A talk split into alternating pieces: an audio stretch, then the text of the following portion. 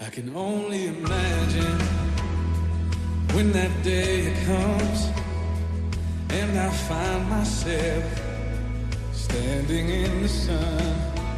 I can only imagine. Misioneros de Ciencia y Fe, un programa dirigido por Marta Sanz. Forever, forever worship you. I can only imagine, yeah. Only imagine. Surrounded by your glory, what will my heart feel? Will I dance for you, Jesus? Or in awe of you be still? Will I stand in your presence? Or to my knees or will I fall? Will I sing? Bienvenidos a este espacio Misioneros de Ciencia y Fe en Radio María. Hoy nos acompaña Julio Tudela Cuenca, miembro del Observatorio de Bioética y director del Instituto de Ciencias de la Vida de la Universidad Católica de Valencia. Bienvenido, doctor, gracias por acompañarnos. Muchas gracias, buenos días.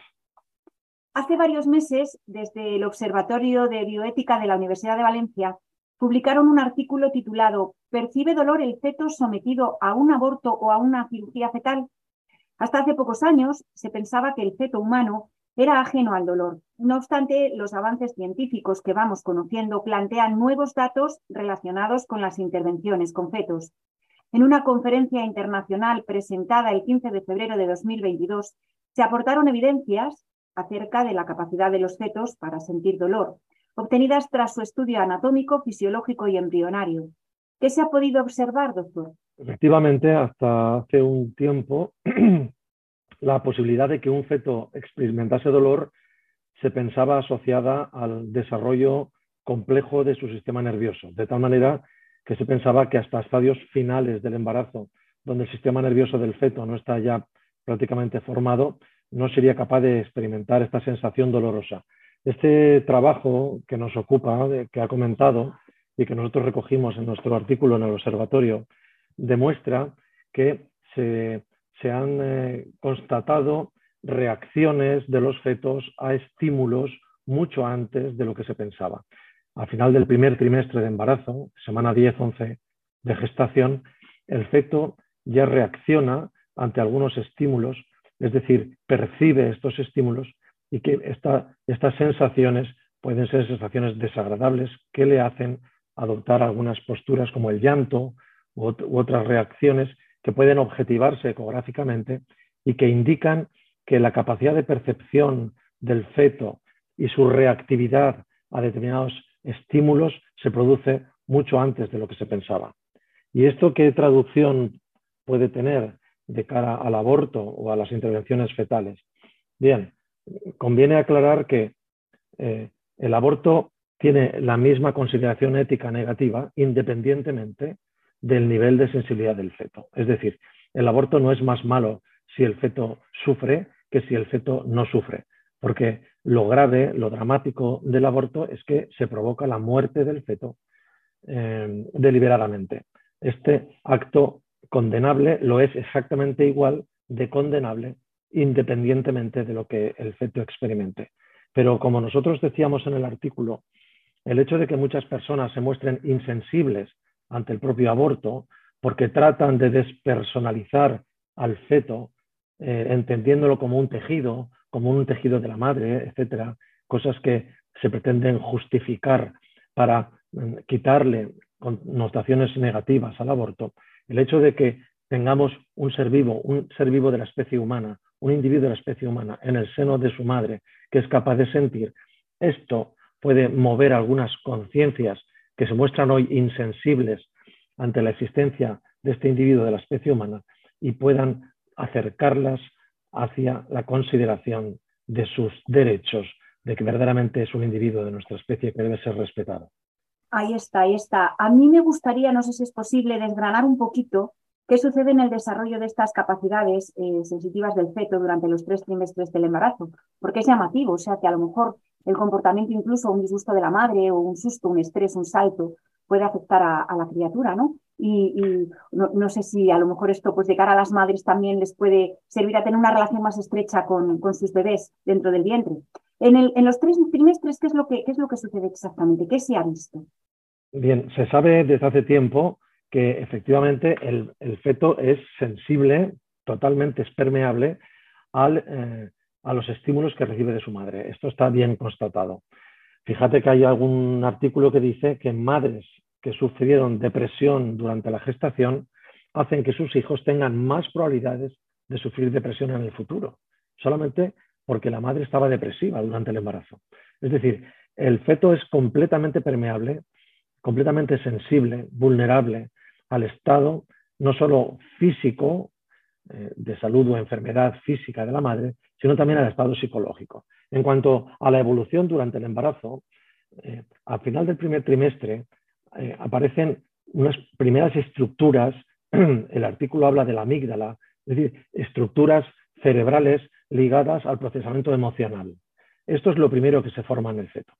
De tal manera que estas emociones, que están ligadas también al dolor, al placer, y uno de cuyos núcleos fundamentales está en la amígdala, el sistema límbico del cerebro, es una de las primeras formas que podemos constatar que se constituyen en el cerebro del bebé, esto puede generar emociones positivas o negativas que van integrando la experiencia del feto durante la gestación.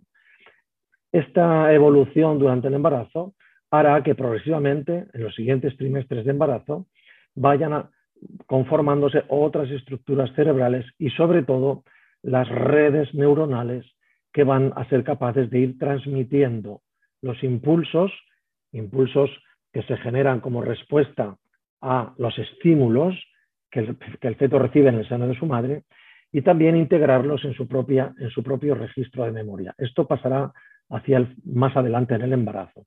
Pero el hecho de que en el primer trimestre ya estén funcionantes eh, estructuras cerebrales ligadas a la producción emocional, esto se sabe porque el feto responde con gestos emocionales como el llanto o expresiones faciales ante determinados estímulos, implica que desde muy pronto estas emociones pueden influir, no sabemos exactamente en qué medida, pero pueden influir decididamente en la evolución fetal. Hoy sabemos que las emociones están detrás de todo.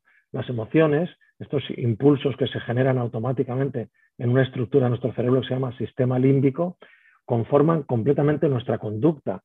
Son recursos biológicos que aparecen muy pronto, como estamos diciendo, en la formación fetal y que nos acompañan toda la vida, porque son recursos que nos permiten sobrevivir. Las emociones son atajos para decidir, son informaciones rápidas que nos permiten responder rápidamente ante determinados estímulos que pueden suponer o bien mm, mantenernos vivos o bien evitar riesgos eh, que nos puedan agredir. ¿no? Por lo tanto, la constatación de que el cerebro emocional empieza a funcionar tan pronto en el seno de su madre es muy importante por lo que usted decía, porque todo estímulo que el feto recibe de su madre va a contribuir a su, va a influir en su desarrollo. Esto es lo importante. El desarrollo, todo nuestro desarrollo, igual que las emociones de una persona adulta pueden desencadenar un cáncer o una enfermedad, ¿eh? determinadas emociones, o, facilitar una curación, determinadas, las emociones están detrás de todo. El hecho de que las emociones se produzcan tan pronto, sabemos que pueden tener una incidencia en el desarrollo fetal. Bueno, o sea que el reconocimiento basado en estas evidencias de que el feto, eh, por ejemplo, sobre el que se practica el aborto es capaz de experimentar dolor, ¿cree que esto podría modificar lo que comentaba un poquito antes? ¿Modificar la actitud de algunas mujeres y sanitarios implicados en su decisión de participar en abortos? Claro, es triste no tener que decir esto, porque la razón que debería llevar a una mujer o a un facultativo a dejar de practicar un aborto es constatar que aquello sobre lo que está interviniendo es una persona. Efectivamente, esta, es, la razón de fondo. Pero cuando uno se ha hecho insensible frente a esto y se, eh, eh, tiene velado completamente que aquello sobre lo que está interviniendo, provocando su muerte, es una persona, el hecho de constatar que esto siente y sufre puede acercarle a la evidencia de que lo que tiene delante es una persona. Ojalá esto pudiera modificar alguna actitud. Efectivamente, pero por ejemplo ya desde organismos internacionales como la Organización Mundial de la Salud ha publicado en este 2022, en el 2022, un documento con directrices que atañen a la práctica del aborto sin límites. En él se recomienda que se despenalice, ya que, según afirman, el acceso al aborto seguro es fundamental para la salud de las mujeres y las niñas. Además, incluye recomendaciones sobre intervenciones sencillas en atención primaria que mejoran la calidad de la atención del aborto, como el acceso a las píldoras abortivas con fines médicos y la eliminación de todo lo que suponga un obstáculo para el acceso al aborto. Paradójicamente, la Organización Mundial de la Salud es un organismo internacional que en sus principios se instituyó con esta definición. Cito textualmente para que lo escuchen los oyentes. La salud es un estado de completo bienestar físico, mental y social, y no solamente la ausencia de afecciones o enfermedades. Esta cita procede del preámbulo de la Constitución de la OMS, que fue adoptada por la Conferencia Sanitaria Internacional celebrada en Nueva York en julio de 1946 firmada por representantes de 61 estados y que entró en vigor el 7 de abril de 1948, una definición que no ha sido modificada desde 1948 hasta hoy. Doctor, ¿es compatible un estado de completo bienestar físico, mental y social del embrión, como dice la OMS en sus, en sus estatutos? ¿Es compatible con su destrucción deliberada? Exactamente. No solo no es compatible con la salud entendida holísticamente, tal como lo define la OMS, del embrión, sino con la de su madre, que es lo más grave. ¿eh?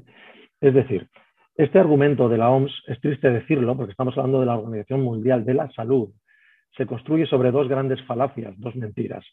La primera mentira es que esto es salud reproductiva, que el aborto es salud reproductiva. El aborto no tiene nada que ver con la salud. En primer lugar, provoca la muerte deliberada del feto. En segundo lugar, tiene consecuencias negativas sobre la salud de la mujer que aborta. Ignorar esto es eh, ponerse de espaldas a la evidencia. Hay muchos trabajos, los trabajos mejor hechos, con muestras más grandes y con seguimientos más prolongados, constatan un incremento muy significativo de trastornos psíquicos y de comportamiento en las mujeres tras el aborto. Este incremento se agudiza o se multiplica cuando el aborto es repetido. Es decir, un aborto no es quitarse una verruga. Para una mujer que aborta, las secuelas están bien definidas y existen en muchos de los casos. Luego, hablar de salud reproductiva cuando hablamos del aborto es mentir o faltar a la verdad. En segundo lugar, ¿dónde está la salud del feto? ¿Cómo podemos hablar de salud cuando estamos deliberadamente provocando la muerte de alguien? Luego, estas dos mentiras son sobre las que se sustenta una tercera reivindicación de la Organización Mundial de la Salud, que es considerar el aborto como un derecho, como un derecho. ¿Por qué la OMS pide que el aborto se considere un derecho? Lo ha pedido también el Parlamento Europeo, lo ha pedido el presidente francés Macron, se pidió eh, por el informe MATIC en el verano pasado, etc. ¿Por qué se quiere reconocer el aborto como un derecho? Porque eh, falazmente se asocia el aborto a la salud reproductiva. Es decir, si legalizamos el aborto, si facilitamos el aborto, si eliminamos trazas para abortar, evitamos que las mujeres se sometan a abortos en condiciones de baja salud, de bajo eh, eh, nivel de salubridad y esto puede provocarles efectos secundarios, complicaciones. Esto es mentira. ¿Eh? Hay un estudio reciente que dice, mejorar el acceso al aborto de las mujeres no reduce el número de complicaciones posaborto. ¿eh? Esto es un estudio reciente, pero hay otros estudios anteriores que lo confirman. El aborto siempre tiene el riesgo. Para que nuestros oyentes puedan entender esto perfectamente. Abortar, hacer abortar una mujer es intervenir sobre un proceso biológico saludable, que es el embarazo un proceso biológico saludable complejo, donde dos vidas diferentes se, se, encuentran interconectadas de cara a la maduración de una de ellas, la más inmadura, para permitirle su nacimiento, donde hay un complejo, todo el cuerpo de la madre está en función de la gestación de su hijo. Este hijo está evolucionando compleja y gradualmente hacia el parto. Intervenimos en este proceso para destruirlo, para detenerlo causando destrozos en el cuerpo de la madre. Esto es lo que hay que decir. Esto esta agresión sobre un sistema que constituye un equilibrio biológico maravilloso en función de la vida, nunca es saludable. Precisamente es dinamitar un proceso saludable, un proceso biológico, es dinamitar un proceso complejo que afecta a dos personas. ¿eh? la madre esta, efectivamente. pretensión, claro, esta pretensión de sacar a la madre del problema del aborto, como si la madre no tuviera nada que ver. O sea, cuando abortamos eliminamos su embrión, su feto, y a ella no le pasa nada. Esto es absurdo, esto es eh, eh, estar completamente de, espaldas a la evidencia eh, médica. Por lo tanto, ni es saludable, ni es un derecho, porque atenta contra la salud del feto, lo mata, y atenta contra la salud de su madre. El aborto químico que está creciendo espectacularmente son estas pastillas que se le dan a las mujeres. Las mujeres van al servicio de ginecología, se les detecta un embarazo, piden abortar, se les da una pastilla, la mujer se va a su casa y se toma la pastilla en su casa. ¿eh? Esto tiene muchísimos problemas. Muchos de estos abortos no quedan registrados, porque la mujer se va a su casa, se toma la pastilla, sufre una hemorragia enorme en su casa, sola. ¿eh? A veces tiene que volver al hospital porque tiene una hemorragia que tiene que ser tratada o el aborto ha sido incompleto y hay que someterle a un aborto complementario. A veces estas hemorragias no se registran como abortos, sino como simplemente metrorragias o hemorragias menstruales y ya está. Es decir, aparte de que la píldora abortiva oculta una buena cantidad de abortos que no se registran, aparte hay muchísimos efectos secundarios y problemas consecuentes que sufren estas mujeres que no quedan registrados. El aborto químico tiene un, un, rostro también terrible de soledad, de la mujer sangrando Tremendo. en su casa. Sí, sí, sí. Y, y, que sabemos que a la larga puede tener también eh, complicaciones y efectos secundarios. Bueno, y que además en el documento se, hablen, se, se abren directrices que a, hablan de la práctica del aborto sin límites. O sea, si se permite abortar en cualquier mes, ¿qué diferencia hay entre abortar el día antes de su nacimiento o acabar con la vida del bebé cuando ya ha nacido? Exactamente, exactamente. Vamos a ver, si mentimos acerca de la naturaleza de lo que es un aborto, después hacemos un constructo que nos vuelve a decir el aborto es bueno, el aborto es salud reproductiva y si es salud reproductiva hay que asegurarla a todo el mundo sin límites el número de veces que haga falta. ¿Por qué? Porque es buena, es salud reproductiva. Hemos metido premisas falsas, con lo cual todo el silogismo resulta falso. Entonces, eh, eh, me preguntabas, perdón, la pregunta era... La diferencia, la diferencia que hay entre abortar día antes del nacimiento. Exactamente. ¿Qué diferencia hay entre el aborto y el infanticidio? O sea, esto lo dice algún bioético eh, utilitarista del mundo anglosajón, pro aborto, que defiende el aborto, y que dice, eh, Peter Singer, que es uno de los eh, defensores del utilitarismo, es decir, cualquier cosa es válida con tal de que el fin que yo persiga me sea beneficioso. Esta es la, la manera de pensar del utilitarismo, o como conocemos habitualmente, el fin justifica los medios. Entonces, los que piensan así dicen, ¿por qué es lícito terminar con la vida de un feto una semana antes del nacimiento y no una semana después? ¿Qué diferencia hay? ¿Eh? Imaginemos una mujer que llega al final de su gestación y han fallado los métodos de diagnóstico prenatal, el niño tiene un síndrome de Down, pero no se ha detectado. Y la mujer da a luz y le dicen, su hijo tiene síndrome de Down. Si se lo hubieran dicho un día antes del parto, hubiera abortado en España de manera legal. Se lo hubiera hecho un aborto, un feticidio en realidad, hubiera sido un feticidio ya, a término de embarazo. Pero si da a luz, al día siguiente no lo pueden matar, porque ya ha nacido. O sea, dos días antes, este feto no se le puede matar, no es sujeto de derechos suficientes como para respetarle la vida. Pero dos días después, este feto ya tiene todos los derechos y no se le puede tocar. Entonces, Peter Singer, que es, Peter Singer, que es un utilitarista, dice, ¿me pueden ustedes explicar la diferencia? ¿Por qué no puedo yo terminar con la vida de este niño cuando ha nacido? Y tiene toda la razón. Es decir, si tú legitimas el matar a un feto antes del nacimiento, ¿por qué no después? Es decir, si tú traspasas la línea, ¿qué diferencia hay? ¿Un problema de días? ¿Es un problema de calendario? ¿O estamos hablando de un problema de naturaleza? Claro que es terrible terminar con la vida de tu hijo tras el nacimiento, pero es que es igual de terrible que hacerlo antes del nacimiento. Reflexionamos sobre lo que nos acaba de explicar el doctor Julio Tudela con esta pieza musical. My dear son, in my eyes, you're precious.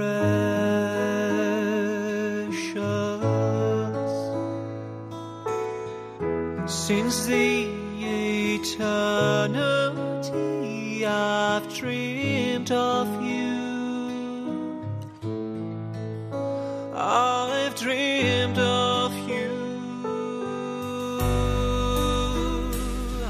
The more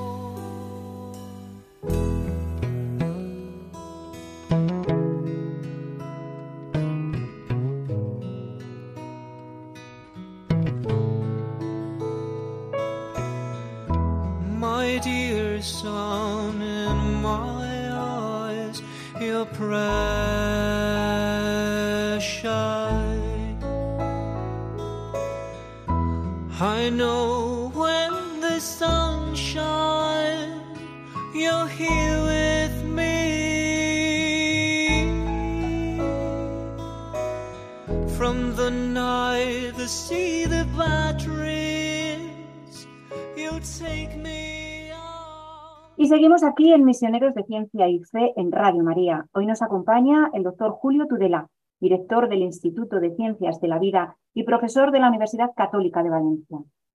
Cambiando de tema, doctor, me gustaría abordar un, bueno, un tema que preocupa a numerosos oyentes, los vientres de alquiler. Explicamos brevemente en qué consiste esta técnica. La conocida popularmente como maternidad subrogada o vientre de alquiler es la gestación subrogada por un método de reproducción asistida que se caracteriza porque la mujer que gesta al bebé no será finalmente su madre. En España esta práctica está prohibida por ley, la Ley 14 del 2006, y en la práctica quienes desean una gestación subrogada deben viajar al extranjero para poder lograrla. Después del nacimiento se entrega al niño a los padres de intención, previo contrato con las partes y mediante el cual la gestante renuncia al derecho a la maternidad a cambio de una ayuda económica. Es decir, se puede definir como un contrato de compraventa de un bebé que nace de embriones de la pareja que quieren ser padres. Eh, vamos a ver, de cualquier forma existen en nuestro país numerosas agencias que se encargan de todos los trámites y los precios varían en función de un país y de las condiciones de este. Es decir, aquí está prohibido, pero se permite y se facilitan los trámites. ¿No resulta paradójico, doctor?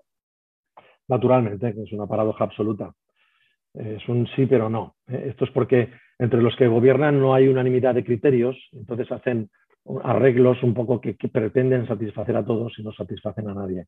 La gestación subrogada es un problema enorme, es un atentado contra tanto contra la dignidad de la mujer, que es utilizada, es cosificada, es utilizada como una incubadora eh, completamente despersonalizada, que gesta a un hijo que se acuerda que lo va a entregar previamente, y es un atentado contra el bebé gestado, ¿eh? al cual se le roba su madre biológica, la madre que lo gestó. Sobre esto habría mucho que hablar y me encanta este tema. He escrito un par de libros sobre esto, he participado en un par de libros que hablan de gestación subrogada, porque es un tema mmm, que tiene tantas aristas, tiene tan, tantos detalles en los que podemos incidir. Lo que, por resumir, porque tenemos poco tiempo, eh, quisiera decir tres cosas. Primera, la gestación subrogada se presenta como algo maravilloso porque permite a parejas estériles la posibilidad de ser padres. Y con esta visión utilitarista que comentaba antes, es decir, como el fin es bueno, que es que alguien que quiere ser padre por, fin pueda serlo, pues podemos hacer cualquier cosa. Y estamos todos de acuerdo, es maravilloso que una pareja que tiene el deseo de paternidad pueda lograrlo. Pero el medio que se persigue para hacer esto es utilizar a otra mujer, generalmente a cambio de pago de dinero, no siempre, porque existe una, una modalidad de gestación subrogada que se llama altruista, en la que se supone que la mujer lo hace por solidaridad, por cariño, por afecto con la pareja que se lo pide.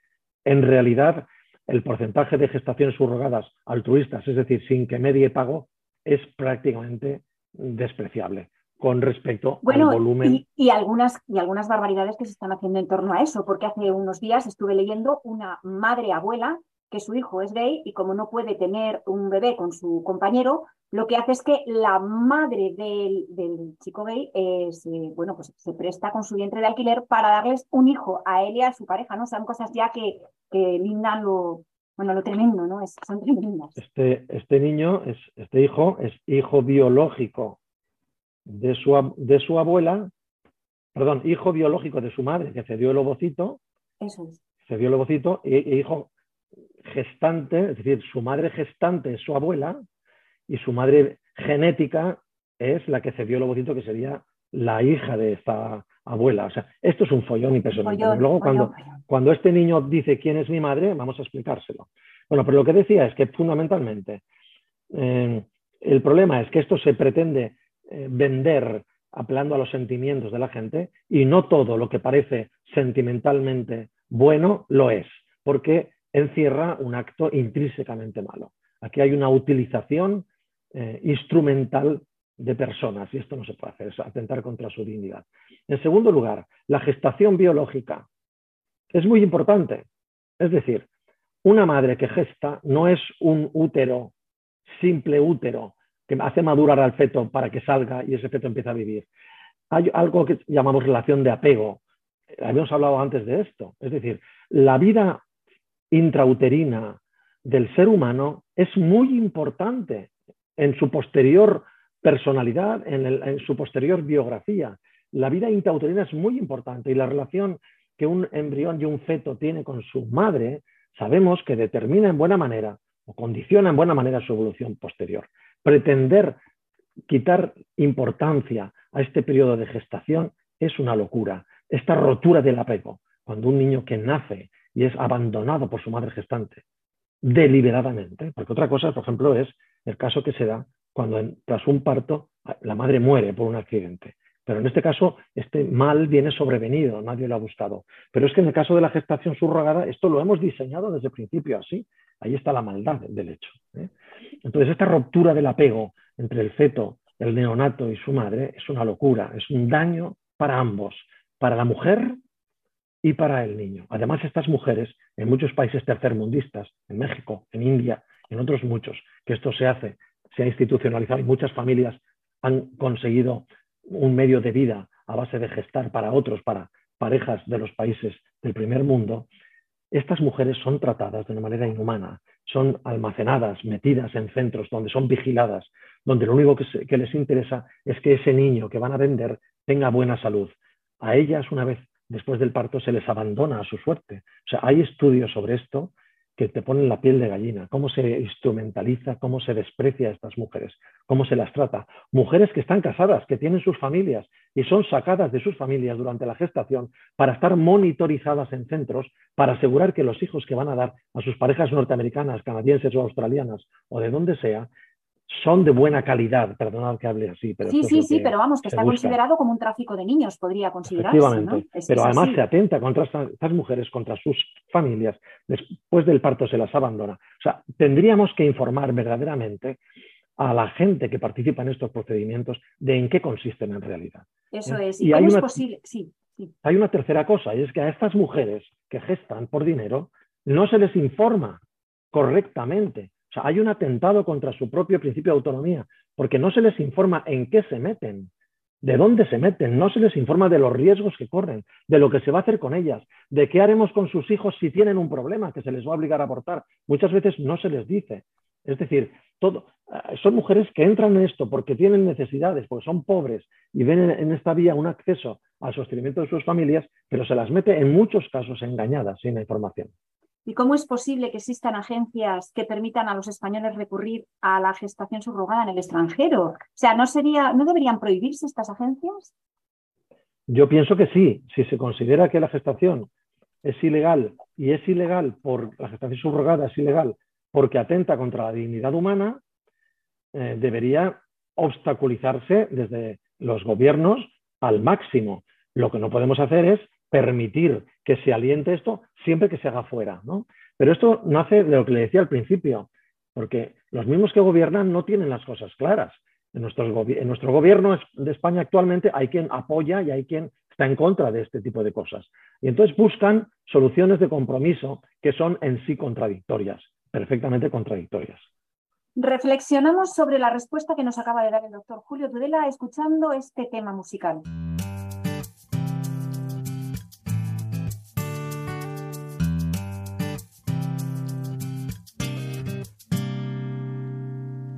Señora amada, amante y ensalzada, entonces una niña sin entender, llena de gracia Doncella consagrada, el Señor está contigo, alégrate.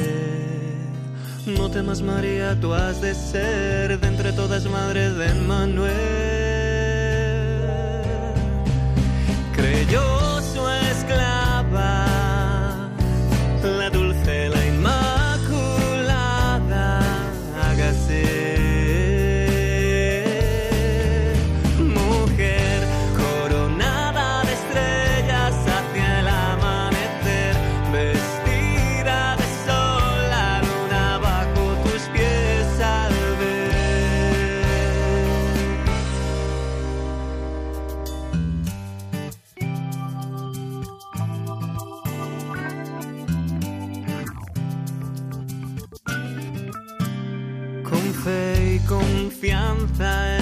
Corazón guardabas todas esas cosas que hablaban de una espada en tu alma. Oh, Señor, les falta vino, haced lo que los diga, tomad, comer.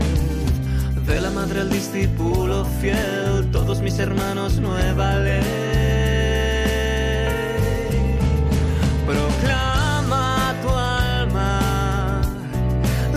Tienes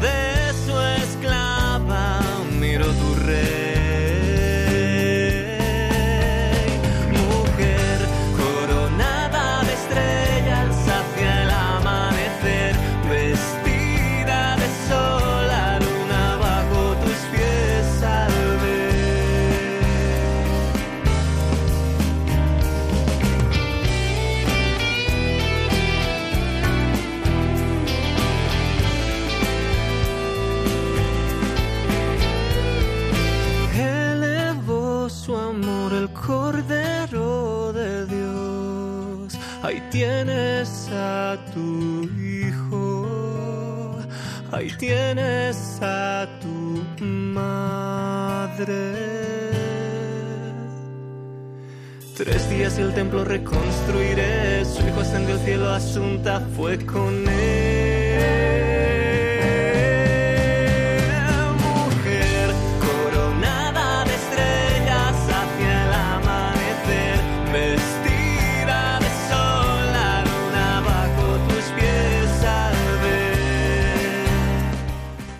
Seguimos aquí en Misioneros de Ciencia y Fe en Radio María. Hoy nos acompaña el doctor Julio Tudela, director del Instituto de Ciencias de la Vida y profesor de la Universidad Católica de Valencia. Doctor, en una conferencia citó a San Juan Pablo II para recordar que la ciencia es un precioso servicio al bien integral de la vida y dignidad de cada ser humano. La vida vencerá. Esta es para nosotros una esperanza segura. Sí, la vida vencerá, puesto que la verdad, el bien y la alegría, el verdadero progreso están de parte de la vida. A ver, me gustaría que contara en, muy brevemente cuál es la misión que llevan a cabo desde el Instituto de Ciencias de la Vida. Usted eh, es el director y desde cuánto tiempo lleva siendo director. Muy bien. El Instituto de Ciencias de la Vida, que nace hace ya muchos años en el seno de la Universidad Católica de Valencia, es fundado por el doctor Justo Aznar, que ya está en el cielo.